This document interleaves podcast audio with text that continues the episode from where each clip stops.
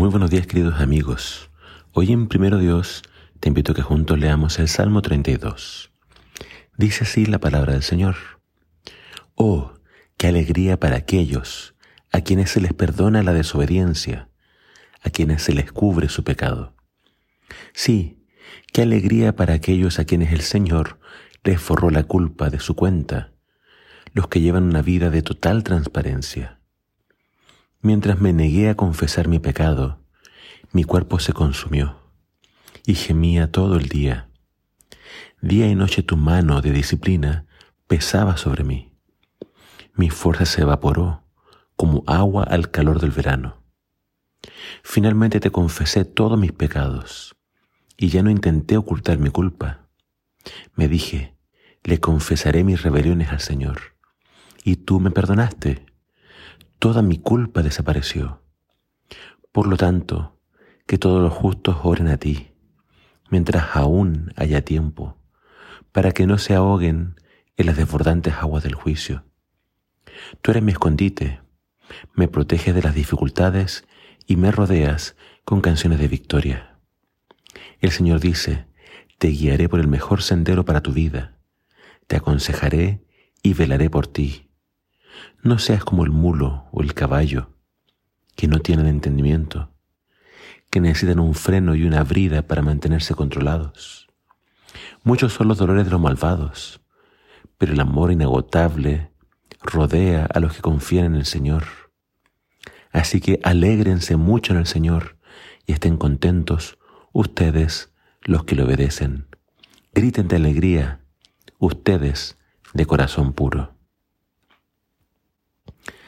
Aquí David nos habla del perdón y del pecado. Y vemos que el pecado tiene efectos devastadores en nuestra salud. No solo son efectos mentales y espirituales, también afecta a nuestro cuerpo. Aunque David no especifica el contexto, podemos suponer que se está refiriendo a su pecado con Betsabé. Por mucho tiempo, el rey trató de esconder su pecado. Su orgullo no lo dejaba reconocer sus faltas. Pero mientras guardaba silencio, su cuerpo se iba consumiendo. Sus fuerzas se iban evaporando. Dios, en su gran amor, desea perdonarnos, pero hay una condición para recibir su perdón. Los pecados deben ser confesados y debemos apartarnos de ellos.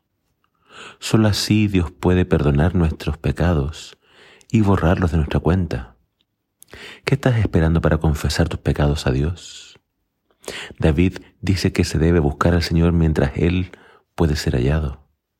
Es decir, llegará un momento en que Dios no podrá ser hallado. Esa es la razón por la cual no debemos postergar nuestra decisión. Hoy es el día de salvación. Hoy tú podrías ser libre si confiesas tu pecado, si pides perdón, si te apartas de tu antigua vida, el Señor te perdonará. Y no hay mejor experiencia que esa, estar en paz con Dios.